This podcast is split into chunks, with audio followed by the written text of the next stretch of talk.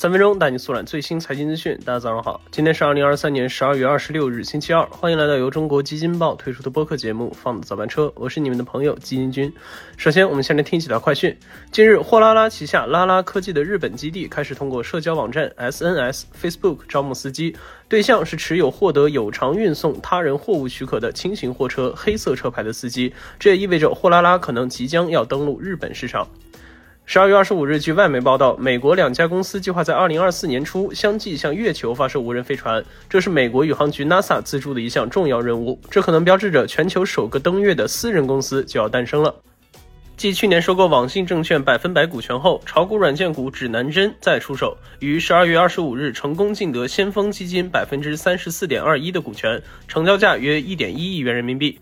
北京指南针科技发展股份有限公司成立于二零零一年，专注于证券分析和证券信息业务。而对于先锋基金，未内数据显示，截至今年三季度末，其管理规模合计为三十四点三亿元。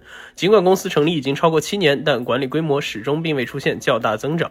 好，快讯之后呢？今天咱来聊一聊最近引起热议的游戏行业。十二月二十二日上午，国家新闻出版署发布了关于公开征求网络游戏管理办法草案征求意见稿意见的通知。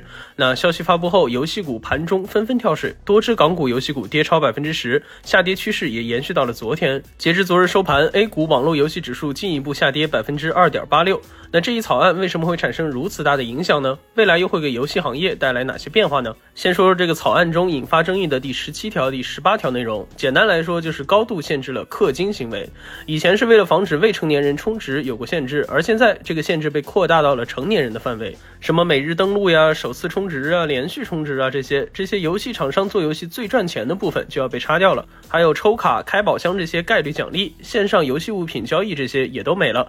可以说，如果这一个办，法真的通过，国内的游戏行业将会发生翻天覆地的变化，包括游戏生态、企业盈利、策划逻辑等等，甚至部分游戏内容也会发生改变。那为什么会有这样一份草案呢？究其原因，还是这些游戏厂商的套路太深了。就说这次草案中提到的首充、连续充值激励这种阶梯式奖励是很容易让人上瘾的。当你辛辛苦苦在游戏里干了一个礼拜，爆出一件好用装备时，别人靠着首充奖励花几块钱获得的武器比你的更好，这种情况下绝大部分人都无法接受，然后就选择花几块钱给自己也搞一个。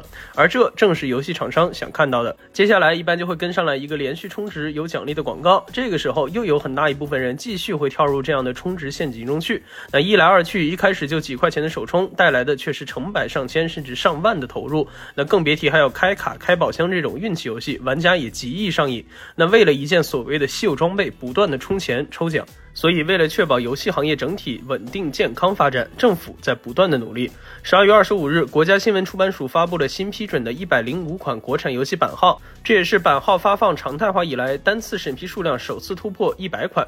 该消息很快冲上微博热搜。截至目前，二零二三年发放游戏版号一共有一千零七十五款，其中国产游戏九百七十七款，进口游戏九十八款，数量已经超过了过去三年的平均水平。从数量来看，今年年内发放的版号总量已经是去年的两倍。